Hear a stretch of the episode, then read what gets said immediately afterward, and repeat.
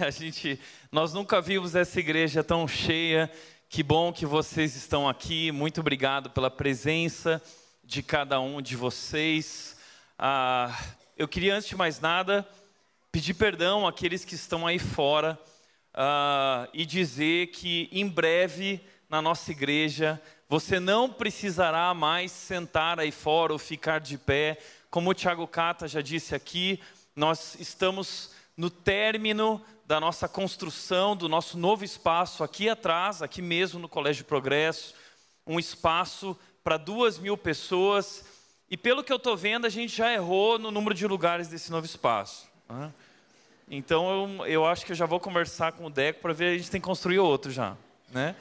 Mas esse espaço tem, tem lugar para a galeria, tá, gente? Então já vamos começar a conversar com a diretoria sobre a galeria mas que especial receber cada um de vocês e ah, essa é a certeza e esperança que nós queremos colocar no teu coração, que em breve nós estaremos num lugar adequado e todos vocês poderão estar participando mais próximos também do culto, apesar de um ambiente muito grande, climatizado, também um ambiente tecnológico, nós vamos ter telões gigantes. Se você acha essa tela grande, você não imagina o que vai ser o novo espaço. Prepare-se Deus está fazendo grandes coisas, aquilo que nós achávamos que era impossível, Deus está se movendo e logo mais nós vamos estrear nosso novo espaço, ok? Bom, mas hoje é um domingo muito especial e por isso vocês estão aqui. Hoje nós estamos aqui para celebrar o Natal, uma das datas mais importantes uh, daqueles que são cristãos, daqueles que creem em Jesus. E hoje nós estamos aqui celebrando o Natal e esse é o último domingo uh, da Red nesse ano, pois a Red é uma igreja que entra de férias, tá? Pasme, uh, a Red entrará de férias a partir de amanhã. Então, se você tiver qualquer problema, não nos procure, ok? Amanhã eu já estou em Maresias, tá bom? Mas é brincadeira, gente. Os pastores, a equipe está sempre, sempre aqui para atender a todos, mas a ideia é que no dia 25, no dia 1, nós não teremos culto, nós queremos que você tenha um tempo de descanso com sua família, nossos voluntários vão descansar, nossos líderes, nossa equipe vai descansar. E talvez você fique dizendo, Tiago, mas eu preciso de culto no Natal, eu preciso passar virada do ano dentro da igreja. Então o que eu te digo é procure outra igreja, tá? Essa igreja estará de portas fechadas nessas datas, mas nós voltamos no dia 8 de janeiro. Então aproveite esse tempo para curtir sua família. Quem sabe faça um culto lá na sua casa, compartilhe com os seus, seus familiares, a, a respeito daquilo que Deus tem feito na sua vida, o que você tem aprendido aqui. Esse é um tempo especial para nós compartilharmos a respeito da nossa fé e da nossa esperança, tá bom?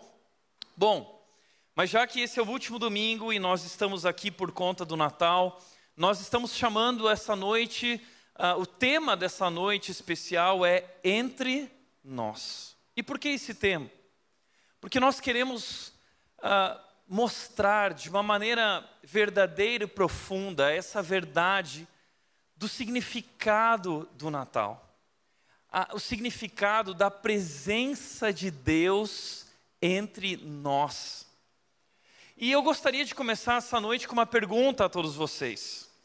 Essa talvez é a pergunta que mais tem sido feita ao longo da história. É uma pergunta que atormenta todo ser humano. Todos na vida já se fizeram a si mesmos essa pergunta, se questionando a respeito disso ao longo dos séculos, todo ser humano. A pergunta que eu quero levantar aqui, e o Natal nos ajuda a responder essa pergunta, é: quem é Deus? Quem é Deus? Deixa eu fazer um exercício com você. Se você tivesse que responder essa pergunta agora, ou alguém te perguntasse isso, o que você diria? Como você definiria Deus? Quem é Deus? E mais, se alguém te pedisse para descrever a Deus, perguntando, além de quem é Deus, como Deus é? Como Ele é? Como você descreveria Deus? Todos nós temos dificuldade de definir, de descrever. Mas ao longo da história, muitos homens, filósofos, estudiosos, cientistas, pessoas de várias áreas têm tentado trazer uma resposta a essa pergunta, e existem muitas opiniões. Mas essa semana eu descobri uh, um site que traz uma inteligência artificial, e é uma moça lá que não existe, é uma inteligência artificial, tá? Uh, mas eu fiquei brincando lá, eu queria descobrir várias coisas. A inteligência artificial é realmente muito inteligente. Tá? E a pergunta que eu fiz para ela, eu perguntei quem vai ganhar a Copa. E ela acabava comigo dizendo: Tiago, eu sou uma inteligência artificial e não uma vidente. Né? Uh, faça uma pergunta de verdade, eu não posso prever o futuro. Então eu fiz a seguinte pergunta para ela. Então, já que você é tão boa assim, você está me humilhando, né? Eu vou fazer a pergunta seguinte: quem é Deus? Perguntei isso para a inteligência artificial e ela respondeu o seguinte para mim: Deus é um conceito amplamente discutido em diversas religiões e filosofias ao redor do mundo. Ele é geralmente entendido como um ser supremo, criador do universo e responsável por todas as coisas. No entanto, as ideias sobre quem é Deus variam amplamente de uma religião ou filosofia para outra. E cabe a cada indivíduo formar a sua própria opinião sobre o assunto.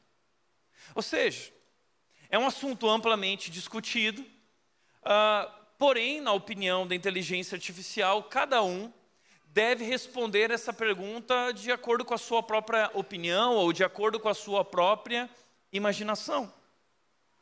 E talvez esse é exatamente o problema pelo qual nós temos tanta dificuldade de entender quem Deus é e descrever como Deus é. Porque na nossa mente humana, na nossa capacidade humana, nós não somos capazes de dimensionar, de compreender, de sondar a majestade de Deus, a glória de Deus, a grandeza de Deus e defini-lo. Não somos capazes por si mesmos de fazer isso. E ao longo da história, civilizações tentaram responder essa pergunta, definindo quem Deus é, trazendo uma imagem de Deus, trazendo uma descrição de Deus. Por exemplo, no Egito antigo, um dos principais deuses daquela cultura egípcia era o deus Ra, o deus do sol. Então, uh, os egípcios eram uh, de uma cultura politeísta, eles tinham vários deuses, e eles entenderam que as forças da natureza eram Deus. Eles percebiam que haviam forças atuando no universo, no planeta Terra, na natureza, e eles começaram a dizer que essas forças da natureza, esses símbolos, objetos da natureza grandiosos, eram na verdade Deus. E o maior deles, o sol. Então os egípcios começaram a adorar o sol como Deus Ra, o Deus mais poderoso. Assim foi no Egito.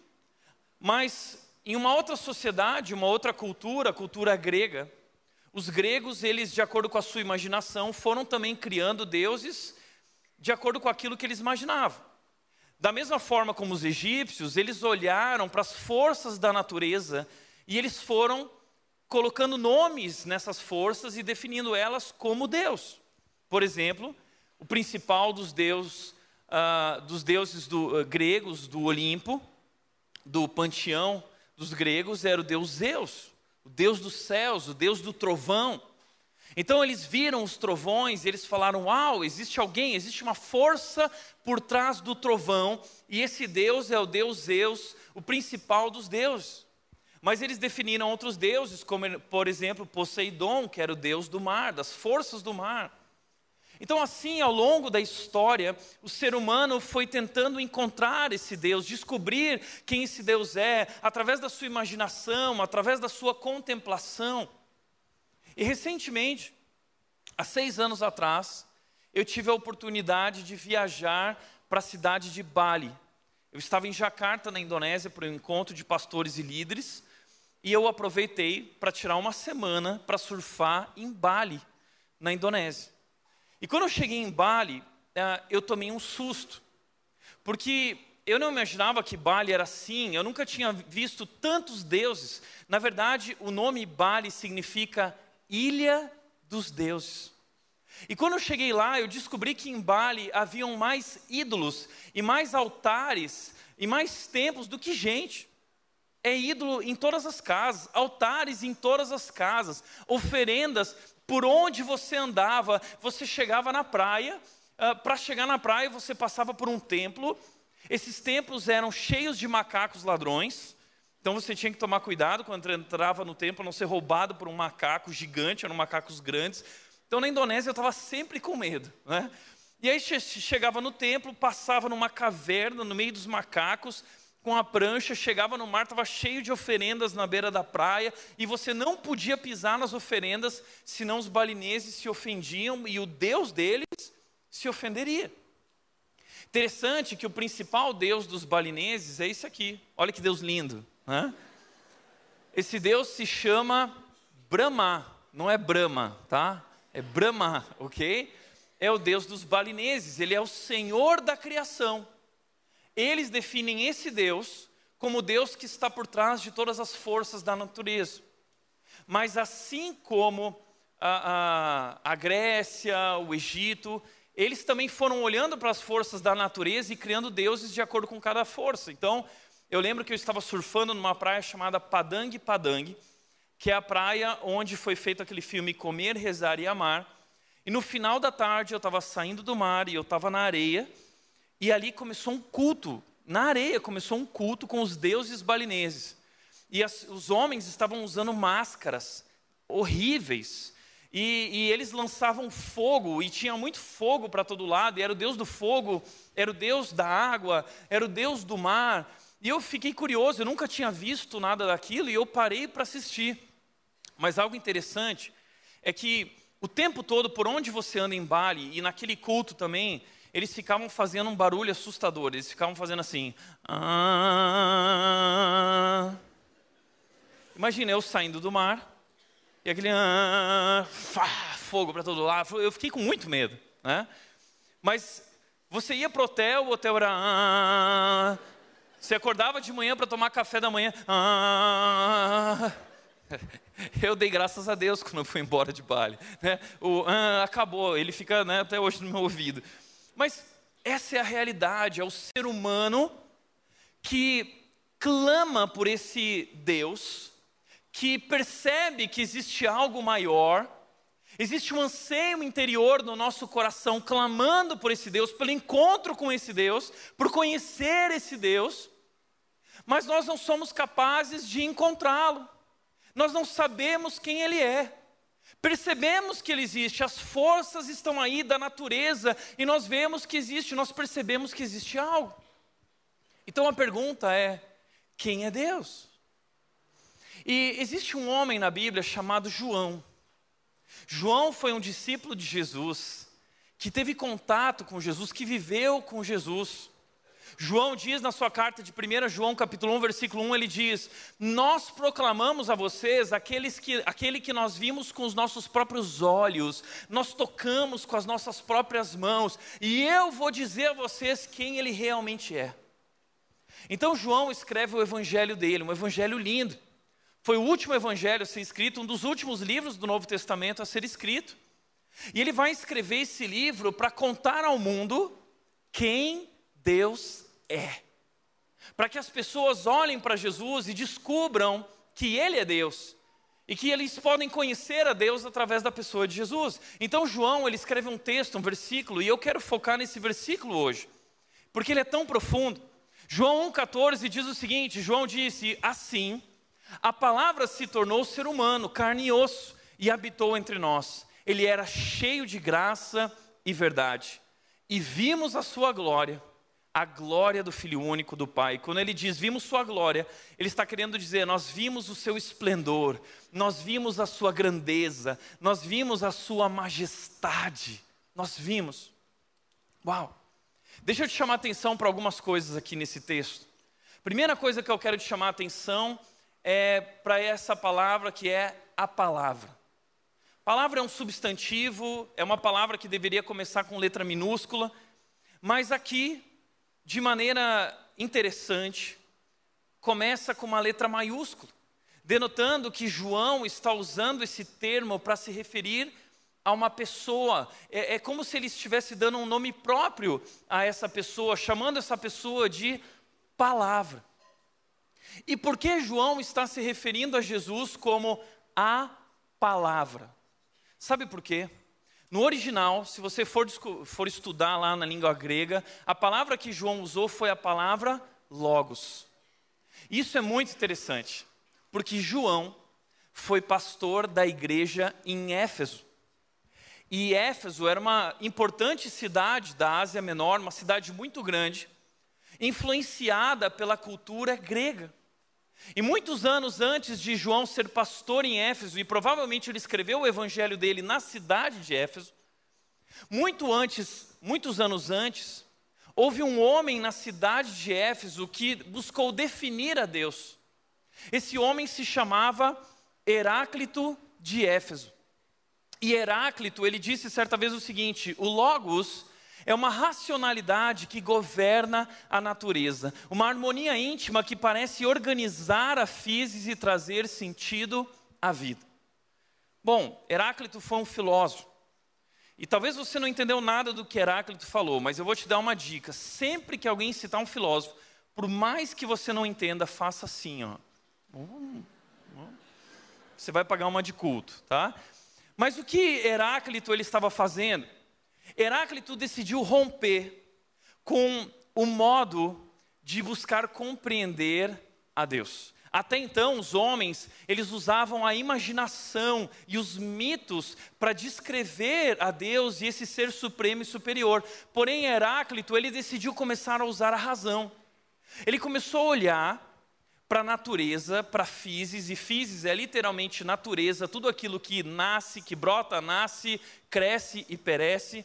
Então ele olha para tudo isso e é a partir de Heráclito que muitos anos depois vai surgir o pensamento científico, que é esse pensamento racional de observação a partir daquilo que se vê, que se testa, que se prova.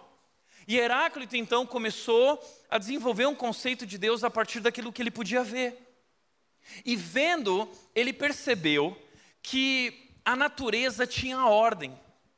Ele começou a perceber que havia uma, uma sintonia fina no universo, havia uma sincronia, havia harmonia em todas as coisas, tudo se encaixava perfeitamente e que a natureza era regida por leis racionais.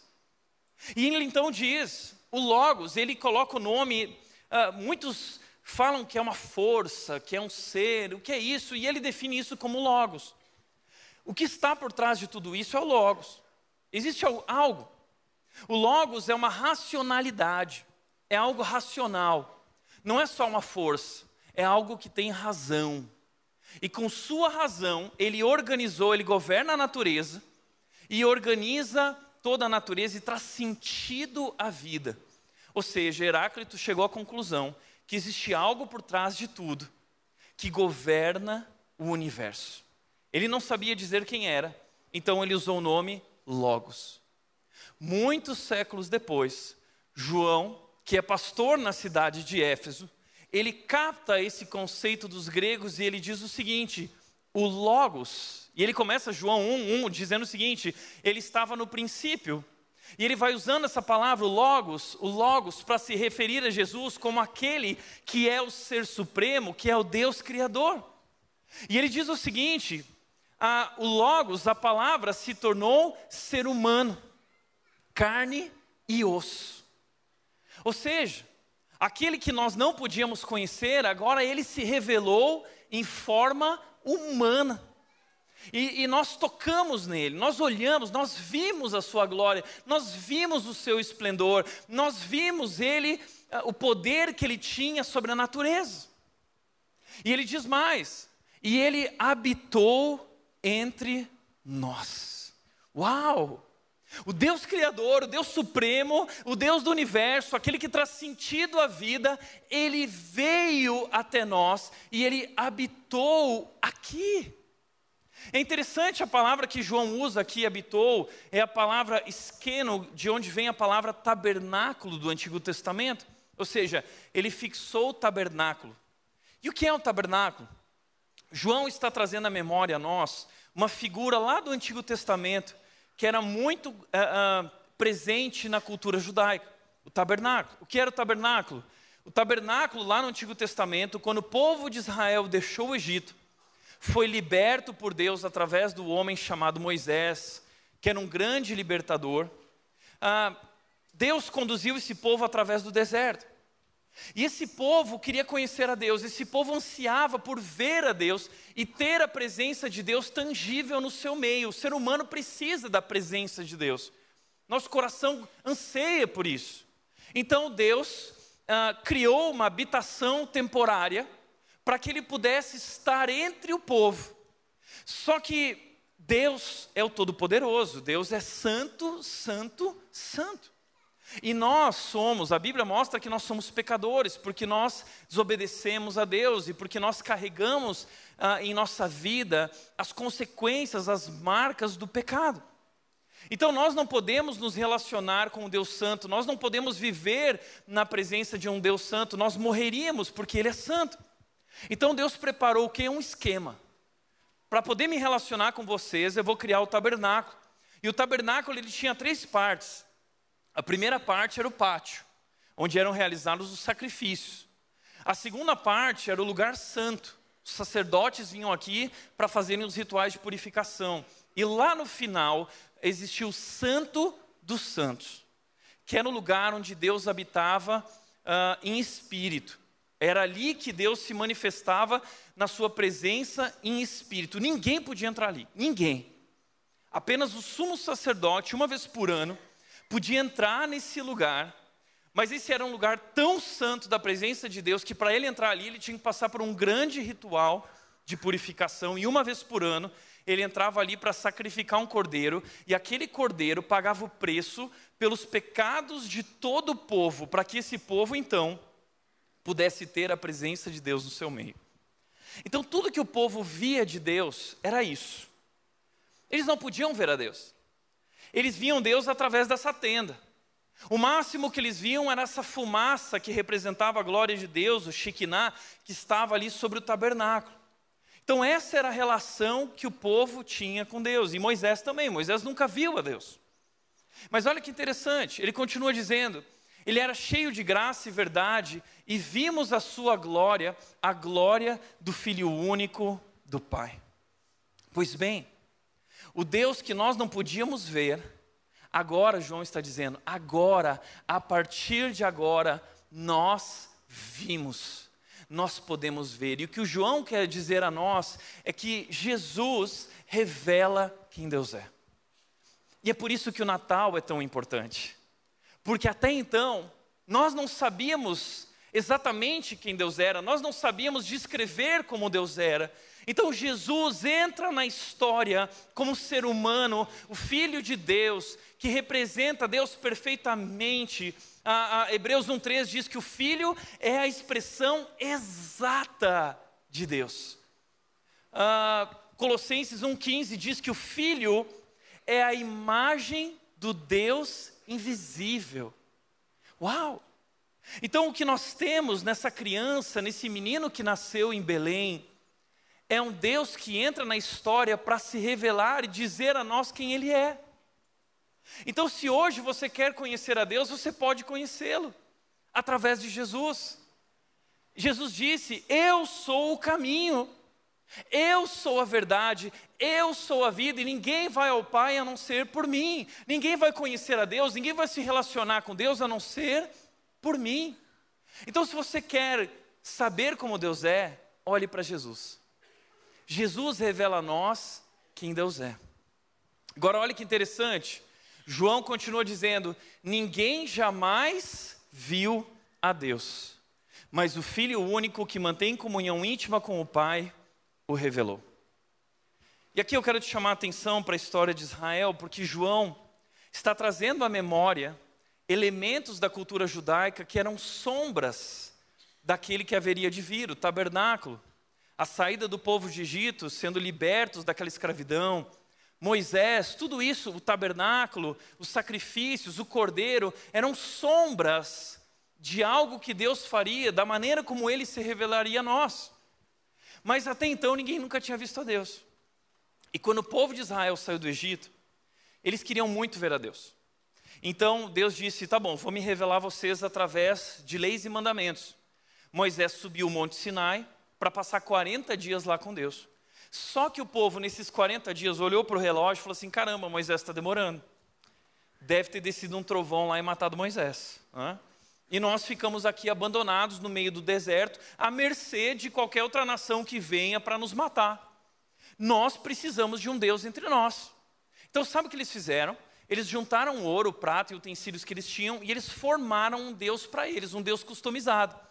Eles fizeram um bezerrinho de ouro porque eles queriam poder olhar, eles queriam poder mostrar: esse é nosso Deus. Eles queriam um Deus tangível.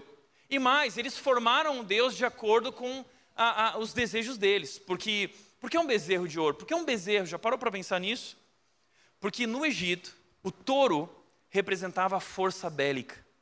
O Deus touro era o Deus da força bélica. E eles queriam mostrar que eles eram uma nação crescendo, amadurecendo, que se tornaria uma grande nação poderosa. Então eles formaram um Deus à sua imagem, do jeito que eles queriam. Quando Moisés desceu, Moisés ficou indignado, ele quebrou as tábuas da lei, num símbolo também de ruptura com Deus, mais uma vez por conta da desobediência do povo. Porque Deus já havia dito através de Moisés de forma oral que o povo não deveria constituir imagens de Deus. E eles constituíram uma imagem, e uma imagem equivocada. Então Moisés fica indignado. E quando ele vai conversar com o povo, Deus vira para Moisés e fala assim: Moisés, sai da frente. Moisés, sai da frente. E Moisés diz: Por quê, Deus? Não, Moisés, fica de lado, porque eu vou fulminar esse povo com a minha ira, esse povo desobediente. Então Moisés ele fala assim: Não, Deus, eu não vou sair da frente, porque esse é o teu povo que o Senhor chamou. E o que as outras nações vão dizer, se o Senhor consumir o teu povo, o que as pessoas vão pensar a teu respeito? E na verdade, Deus se agradou tanto daquilo de Moisés, porque sim, Deus queria mostrar, Deus não ia acabar com aquele povo. Deus queria mostrar quão grande é seu amor, a sua compaixão, a sua misericórdia. Então Deus fala para Moisés o seguinte: Moisés, está bom, eu não vou consumir o povo. Eu vou ser um Deus misericordioso. Eu vou mostrar o tamanho da minha misericórdia a vocês. Porque eu tenho me agradado de você, Moisés. E aí Moisés falou: Bom, já que você se agrada de mim, Deus, então eu tenho uns pedidos. O primeiro, nós precisamos da tua presença. Precisamos da tua presença entre nós. E ali sim, Deus começou então a preparar o tabernáculo para que ele estivesse presente entre o povo. Mas aí Moisés veio com outro pedido: Deus, nós precisamos da tua presença, o Senhor conosco, mas eu tenho mais um pedido. Eu quero te ver. Eu quero te ver. Porque até então Moisés falava com Deus conversando.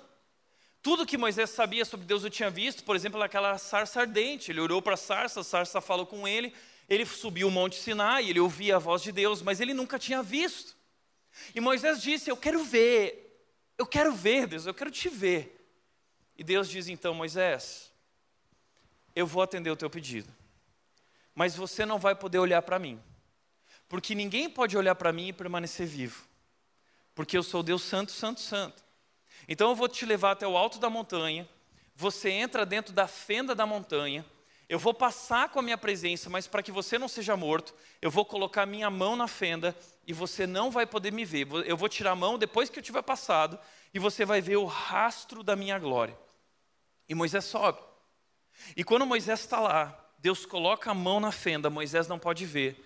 Mas a Bíblia diz em Êxodo 34 diz que Deus passa com a sua glória, Deus passa com a sua majestade, Deus passa com o seu esplendor, e ele passa contando a Moisés, dizendo quem ele é. Deus faz um retrato falado. Já ouviu falar de retrato falado? Deus faz um retrato falado de quem ele é. E sabe o que ele diz? Ele diz para Moisés o seguinte: Sabe quem eu sou, Moisés? E ele passa.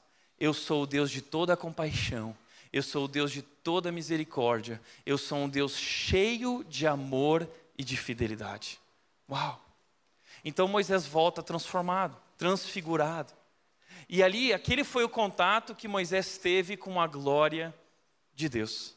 Agora, olha que interessante o que João está dizendo: ninguém jamais viu a Deus. Moisés quis ver, o povo quis ver, o ser humano quis ver, ninguém viu, mas, mas, o Filho único, o Filho único que mantém comunhão íntima com o Pai, ele agora revelou a nós quem Deus é. Então, aquilo que Moisés não pôde ver, agora nós podemos ver. A glória que Moisés ouviu falar é a glória que foi revelada no Filho. Uau! O Filho revelou. E a palavra revelou aqui é interessante, porque a palavra exegeomai, de onde vem a palavra exegese. E o que ele está dizendo, João está dizendo, é, a ideia é expor um ensino, relatar detalhadamente o que Jesus veio fazer no mundo, sabe o que é? É relatar detalhadamente quem Deus é. Jesus trouxe em detalhes quem Deus é, a grandeza de Deus, a glória de Deus, a majestade de Deus, o esplendor de Deus. E João diz: Nós vimos a Sua glória. Uau! Imagina esse momento. Os discípulos estavam, e João estava naquele barco. Eles estavam com Jesus. E Jesus foi se revelando aos poucos a eles e a glória dele na transfiguração, na crucificação, na ressurreição, na ascensão, nos milagres, como por exemplo esse momento no barco, quando eles estão ali no barco e o barco começa a ser fustigado pelas ondas, pelo vento, e eles vão morrer, eles estão desesperados e Jesus está dormindo. Então eles agitam Jesus e falam assim: Jesus, não te importa que morramos? E Jesus acorda, como a fé de vocês é pequena, vocês ainda não entenderam quem eu sou? E Jesus levanta a mão e ele fala com a sua palavra. Ele vira e diz: Mar, se acalme. E diz que instantaneamente, instantaneamente, o mar se acalmou e o vento parou. Então os discípulos olharam e perguntaram, está na Bíblia, eles olharam e falaram assim: Quem é esse? Quem é esse que até o vento e o mar lhe obedecem? Posso te falar uma coisa?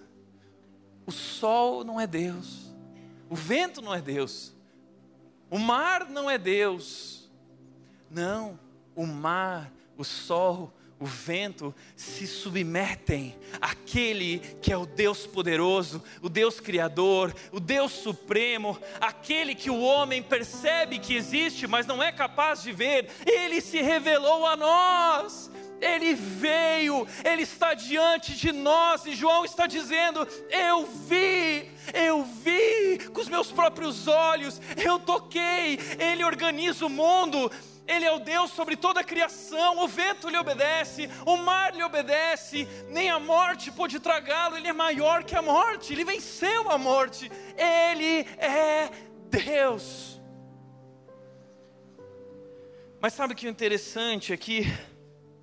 João, ele quer detalhar, ele quer explicar quem Deus é, para que nós possamos contemplar e conseguir compreender quão grande, majestoso e glorioso Ele é. Mas quando João vai tentar definir a Deus e descrever como Ele é, João descreve de uma maneira muito interessante. Porque de todos os detalhes que João poderia escolher para definir e descrever a Deus, ele escolheu um específico. Sabe qual é? O texto diz: Assim a palavra se tornou ser humano, carne e osso, e habitou entre nós. Ele era cheio de graça e verdade. Uau! Deus poderoso entra na história para mostrar que Ele é um Deus cheio de graça. Ele não veio nos consumir, ele não veio nos condenar. João 3,16 diz isso porque Deus amou tanto, tanto, tanto o mundo, que Ele deu o seu único filho para que todo aquele que nele crê não morra, mas tenha vida eterna. E ele não veio para condenar o mundo, diz o versículo 17, mas ele veio para salvar o mundo, ele veio para se entregar. Peraí, o Deus que foi ofendido, porque nós, assim como o povo de Israel, traímos esse Deus nós buscamos outros deuses, nós uh, decidimos viver do nosso jeito, nós somos pecadores, nós merecíamos a ira, nós merecíamos condenação, nós deveríamos ser fulminados, mas Deus entra na história ao invés de nos condenar, ele assume a nossa condenação, ele se esvazia. O Rei do universo, ele nasce numa estrebaria, num bercinho de palha, numa cidade pequenininha de Belém. Um rei humilde, um Deus humilde, que antes de ir para o trono, ele veio ao mundo para ir para a cruz e dar a vida por nós e resgatar todos aqueles que estavam perdidos. É por isso que João está mostrando para nós que Jesus revela que Deus é abundante em amor. É isso que João quer chamar a nossa atenção. Você quer saber como Deus é? Eu vou trazer uma grande característica de Deus. Eu vou dizer, do que eu vi, do que eu ouvi, eu estive com Ele. Ele era cheio de graça. E João está fazendo isso propositalmente, porque quando Deus se revelou a Moisés, Deus, como eu disse, trouxe um retrato falado. Sabe o que dizia? Êxodo 34, 6, o retrato, o que Deus falou para Moisés. Deus falou o seguinte: O Senhor passou diante de Moisés proclamando: Eu sou Javé, o Senhor, o Deus de compaixão e misericórdia. Sou lento para me irar e eu sou cheio de amor e fidelidade. Cheio de amor. Cheio de amor. Como foi que João descreveu Deus em 1 João 4,8? Deus é amor. Deus é amor. Ele é um Deus abundante em amor. E Ele provou o seu amor por nós, dando sua vida, vindo viver nesse mundo. E Ele sofreu. E Ele morreu. Ele foi crucificado, esmagado por nossos pecados. Por isso que João diz: ele era cheio de graça e verdade. Por que verdade? Sabe por que verdade? Porque até então, o tabernáculo, o povo, os sacrifícios, o cordeiro, o próprio Moisés, tudo isso eram sombras que apontava para aquele que haveria de vir, para o momento em que Deus faria o que fez através de Jesus Cristo. Então Jesus, como Cordeiro de Deus, veio ao mundo para substituir todos aqueles cordeiros, todos aqueles rituais. E ele ofereceu agora, através desse sacrifício perfeito da sua própria vida, ele obteve eterna redenção. Então Jesus veio trazer a nós redenção, salvação, perdão, é por isso que João está dizendo, ele diz no versículo 16: de sua plenitude, de sua grandeza, de sua majestade, nós recebemos graça sobre graça, graça multiplicada pela graça, é vida abundante, é amor em abundância, é um Deus que veio se dar, é um Deus que veio se entregar, é um Deus que veio para nos abençoar e nos redimir e nos perdoar, e nós recebemos bênçãos sobre bênçãos, graça sobre graça. Uau! Nós não merecíamos ele não merecia isso, mas ele abriu mão de si mesmo, ele se esvaziou, e ele mostrou a nós que ele é um Deus que mente nenhuma podia imaginar, porque a nossa mente imagina deuses dessa maneira, monstruosos, que matam, deuses que condenam, que fulminam, mas Jesus veio nos mostrar um Deus, sim, que é poderoso, que é grandioso, mas que abriu mão de quem era e se esvaziou e se entregou por nós. Uau! Graça sobre graça. Um Deus abundante em amor. É por isso que o Natal é tão importante. Porque o Natal nós comemoramos essa revelação de Deus. Agora nós sabemos quem Deus é. Agora nós sabemos como Deus é. E agora nós podemos entender por que ele fez tudo isso. Por que ele fez tudo isso? Sabe por quê? Porque ele quer se relacionar conosco. Ele anseia por estar conosco. E ele veio ao mundo para garantir que nós pudéssemos novamente ter um relacionamento com ele. Nós somos reconciliados com Deus a partir do sacrifício de Jesus.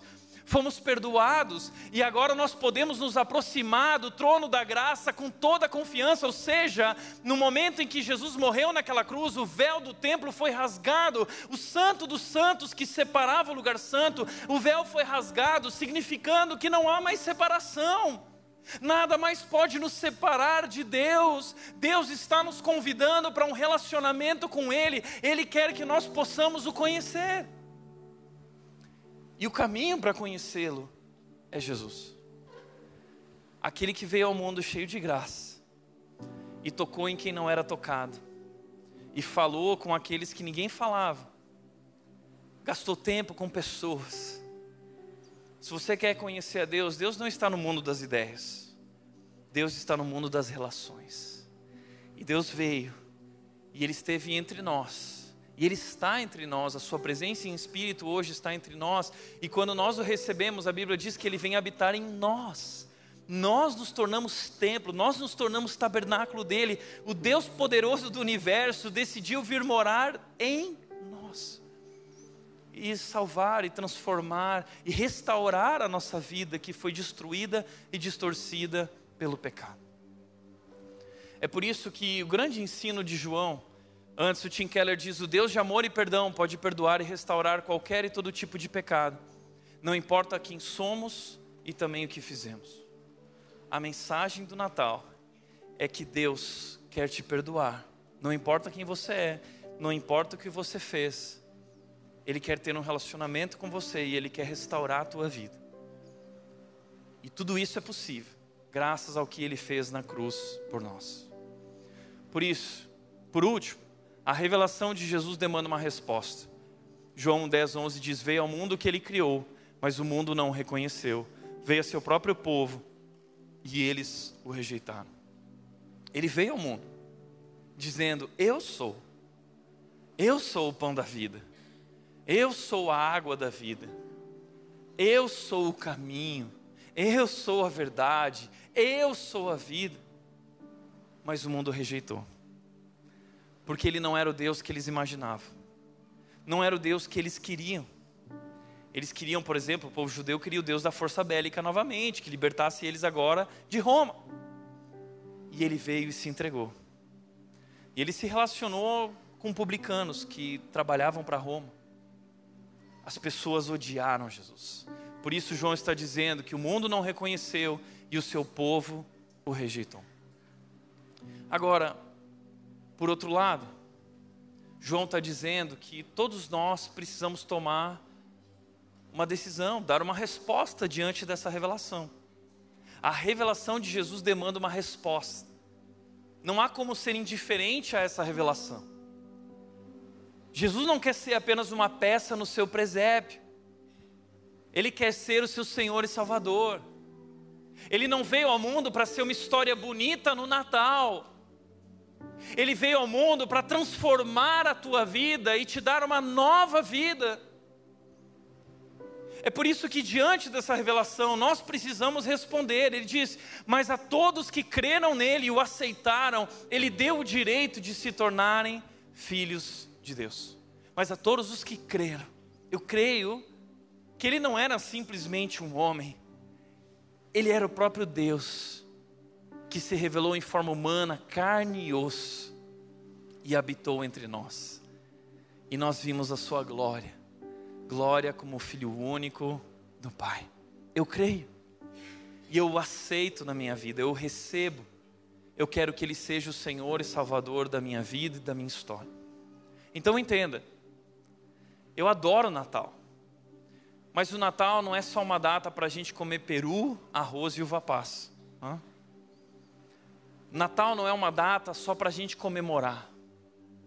Natal é uma data para a gente se curvar, para a gente se render, porque o Deus poderoso, supremo, Ele entrou na história e se revelou a nós, porque Ele quer se relacionar conosco, e Ele nos convida a sentar à mesa com Ele, mas nós precisamos reconhecê-lo como o Senhor e Salvador, nós precisamos dizer: Eu creio que Jesus Cristo é o Filho de Deus, que entrou na história para ser o nosso Salvador e eu me rendo a Ele, como aqueles pastores se renderam, como aqueles magos se renderam e vieram e entregaram os seus presentes e se dobraram diante do Rei, dizendo: Nós o adoramos. Por isso, nós vamos encerrar esse culto agora com uma música que diz: Ó, vinde, adoremos. A presença de Jesus a nós é um convite para nós o adorarmos e nos rendermos a Ele e vivermos uma nova vida com Ele. Por isso, a minha pergunta final, antes, Tim Keller diz: impossível ter conhecido o verdadeiro Jesus e ser indiferente. Você ou se curva em maravilha ou vai embora ofendido. Não dá para ser indiferente. Depois do que você ouviu hoje aqui, você precisa assumir posição. Você vai rejeitar? Você vai continuar sua vida como se nada tivesse acontecido? Ou você vai entender que esse menino que nasceu não era apenas um menino, mas era o próprio Deus que veio nos salvar. Então, diante dessa revelação, nós nos rendemos nós nos curvamos ao Deus poderoso, o Deus criador, o Deus da história, nós colocamos nossas vidas diante dele, arrependidos de nossos pecados, crendo que ele é poderoso e amoroso para nos perdoar, nos purificar, nos salvar, nos transformar e restaurar. Por isso, a minha pergunta é: diante do grande amor de Deus, qual será a sua resposta? qual vai ser a sua resposta nesse Natal. Quero te convidar a fechar os olhos e responder a Deus. Não a mim, não a ninguém, mas responder ao próprio Deus. Você crê? Se você crê, então você deve se render a Ele. E você pode nesse momento dizer: Deus, eu creio. Eu creio, Jesus Cristo, que tu és o Filho de Deus. Eu creio, Deus, que tu enviaste o teu filho para dar a vida por mim naquela cruz. Eu creio que Jesus Cristo é o Salvador do mundo e eu quero que Ele seja o Salvador da minha vida. Eu entendo que sou pecador, mas eu entendo que na cruz de Cristo, no seu sacrifício, há poder para que eu seja perdoado, salvo, transformado, restaurado, e eu me rendo a Cristo. Eu creio e eu quero render a minha vida a Jesus Cristo, Deus. Pai, nós queremos te agradecer. Te agradecer porque tu sendo Deus tão grandioso, Deus todo-poderoso, Senhor da história, Deus da criação, o ser supremo, o Senhor veio a esse mundo e se revelou a nós não somente como Deus todo-poderoso, mas também um Deus todo amoroso. E mesmo diante do nosso pecado, da nossa desobediência, o Senhor nos amou e se entregou por nós, assumindo naquela cruz a nossa condenação, levando sobre si o nosso pecado, pagando o preço. E através daquilo que o Senhor fez hoje, nós podemos ser salvos e podemos ser chamados filhos de Deus e nós podemos ter um relacionamento com o Pai. E é por isso que nós celebramos o Natal, Deus. Porque o Natal é esse momento dessa boa notícia de que Deus se revelou a nós e que o Senhor é um Deus cheio de amor. É por isso que Deus nós queremos encerrar essa noite contemplando tua glória, tua majestade, teu esplendor e a grandeza do teu amor e da tua graça nós queremos nos render a Ti, nós queremos te adorar por quem Tu és e por tudo aquilo que fizestes por nós. Assim nós oramos, Deus, em nome de Jesus, em nome de Jesus. Amém. you.